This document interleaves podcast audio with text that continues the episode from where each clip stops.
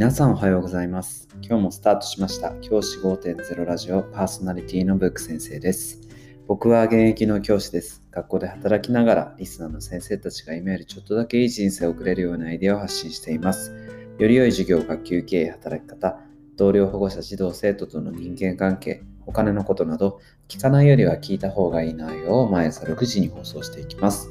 通勤の5から10分間聞き流すだけでも役立つ内容です。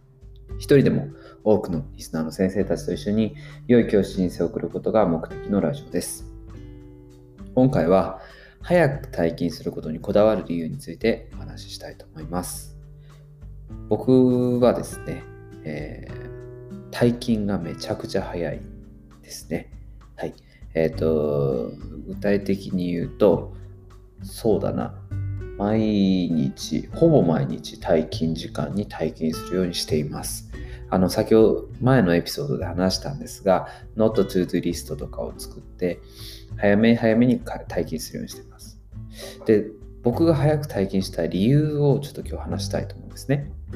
退勤したい理由はもう一つで、自分の時間を確保するためです。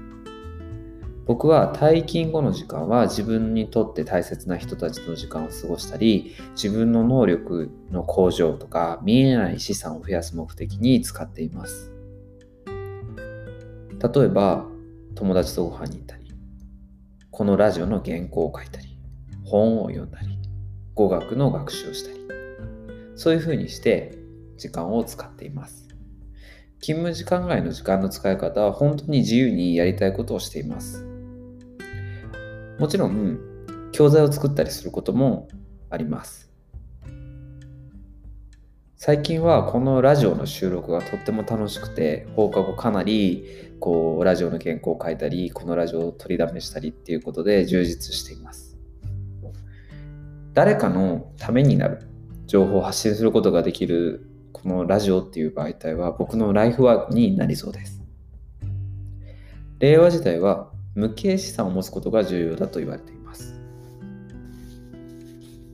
無形資産とはお金とか株式とか不動産、形のあるもの以外の資産です。無形なんでね。はい、なので、情報とか信頼とか、そういうような数えられないような形に見えないものを指してます。ラジオを通して発信することは無形資産を日々積み上げてることだと僕は思っています。資産を持つっていう意味でもう放課後の時間、早く退勤することによって生まれる放課後の時間っていうのは重要なんですよね。本を読むのも情報という無形資産を作る意味で重要です。本を読むことっていうのは僕にとってはリラックスの意味もあるし、一石二鳥になっています。ついで語学の学習も楽しくしています。僕は英語を勉強することが好きで、なので英検の1級を取得するために学習を続けています。まあ言わないですけど、僕は勉強しなさいっていう先生いませんか？勉強しなさい。はい、今日テスト前だよ、勉強しなさい。でも、勉強しなさいっていう人は、勉強している人という姿勢を持つことが最低限必要だと思ってます。勉強をしなさいと言える人は、勉強を自分自身もしてる先生だと僕は思ってるんですね。だから勉強してない先生が勉強しろっていうのは、あの、ダメだなと思うんですよね。はい。なので、そういった意味で、あの、説得力を自分の言葉に持たせるためにも放課後の時間を使っています。英語の学習を先生がしてるっていうのは子供たちへの声かけとして説得力が増しますよね。あ、先生も英語勉強してんだ。じゃあ俺もやろうかなとか、そういうふうな意味でも大事かなと思っています。また自分の時間を持つことは学校の勤務でも役に立つということがここでわかると思います。はい、毎日学校と家の往復しかない先生と学校外で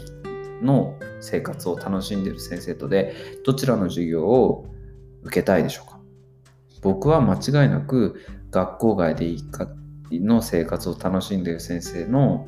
授業を受けたいと思います。だって楽しそうじゃないですか。なんかこういうことあってなとかそういう話聞けるの楽しいじゃないですか。もちろん教師という職業のプロという気持ちも大事ですし学校で、えー、どんどんレベルアップしていくということも大事かもしれないんですけど人生のゆとりがより良い教師への道だと僕は思っているので学校でも頑張ってプロとして働く。そでもそれ以外の時間も充実させる。この2つ二刀流を目指してもいいのかなと僕は思っています。自分の時間を確保することで自分の人生を豊かにする、はい、これが僕が早く退勤を目指している早く退勤することを目指している理由です。ですので先生方もぜひ早く退勤する目的を明確にして生活するのはどうでしょうか？自分の家族と過ごす時間を絶対作りたいとか子育てを頑張りたいとかあとは自分はこういう勉強を今したくてこういうふうな時間を取りたいとかそういう何でもいいと思うんですけど早く退勤することで生まれる時間をどう使うかっていうのを考えながら生活をすると退勤時間がどんどん早くなると思いますのでぜひやってみてほしいと思います。じゃあ今日はこの辺で起立で着席さようならまた明日。